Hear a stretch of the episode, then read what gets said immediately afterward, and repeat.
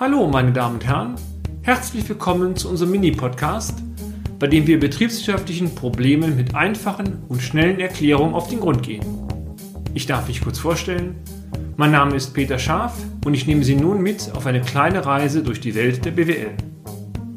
Unser Thema heute: Wie kann ich die Liquidität in meinem Unternehmen erhöhen oder Working Capital Management?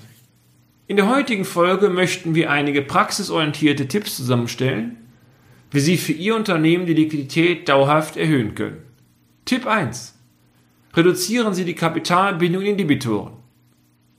Möglichkeiten hierzu sind Vereinbaren Sie kurze Zahlungsziele, kommunizieren Sie aktiv diese Zahlungsziele bei Ihren Kunden, sorgen Sie für ein straffes Mahnwesen, geben Sie Anreize für ein schnelles Zahlungsverhalten Ihrer Kunden und vor allen Dingen arbeiten Sie nur mit den richtigen Kunden zusammen. Denn was nützt Ihnen der noch so gute Auftrag, wenn Sie hinterher den Geldeingang nicht erhalten?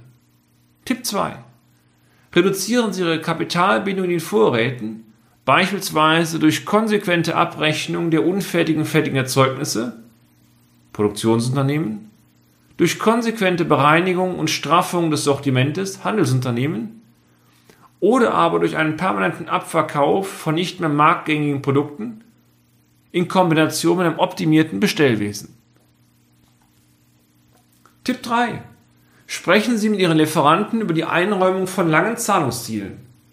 Dies sollten Sie übrigens dann durchführen, wenn Sie eigentlich keine langen Zahlungsziele benötigen. Es ist wie eine Versicherung für schlechte Zeiten. Tipp 4. Versuchen Sie bei Ihren Kunden Vorkassen bzw. Abschlagszahlungen zu generieren. Aber Vorsicht! Diese Gelder gehören Ihren Kunden.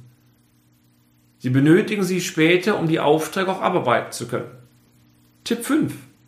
Sorgen Sie dafür, dass stets eine ausreichend dimensionierte Konkurrentlinie zur Verfügung steht.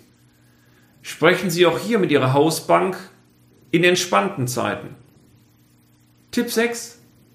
Achten Sie darauf, dass der Durchschnittsbestand an Vorräten sowie Forderungen langfristig finanziert wird.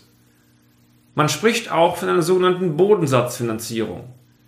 Die Finanzierung sollte entweder über Eigenkapital oder aber über ein entsprechendes Darlehen der Hausbank erfolgen.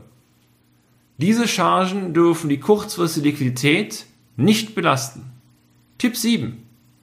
Je nach Forderungsstruktur kann es sinnvoll sein, die Forderung zu verkauften. Dies ist Factoring. Achten Sie bei diesem Schritt aber darauf, dass Ihre Ertragslage durch die Factoring-Gebühren nicht so stark belastet wird. Tipp 8. Sparen Sie in guten Jahren eine ausreichend hohe Kriegskasse an, auf die Sie zurückgreifen können. Diese kann auch durch positive Sondereffekte, beispielsweise Steuererstattungen, aufgefüllt werden. Betriebswirtschaftlich ist es immer schön, wenn sie Gewinne nicht ausschütten, sondern zum Teil im Unternehmen stehen lassen. Dies nennt sich auch Gewinntesorierung. Und damit sind wir auch schon wieder am Ende des heutigen Podcasts. Haben wir Interesse geweckt? Fein. Dann besuchen Sie uns doch einmal auf unserer Homepage unter www.scharf-office.de und schalten Sie auch beim nächsten Mal wieder ein für eine kleine Reise in die Welt der BWL. Ihr Peter Scharf.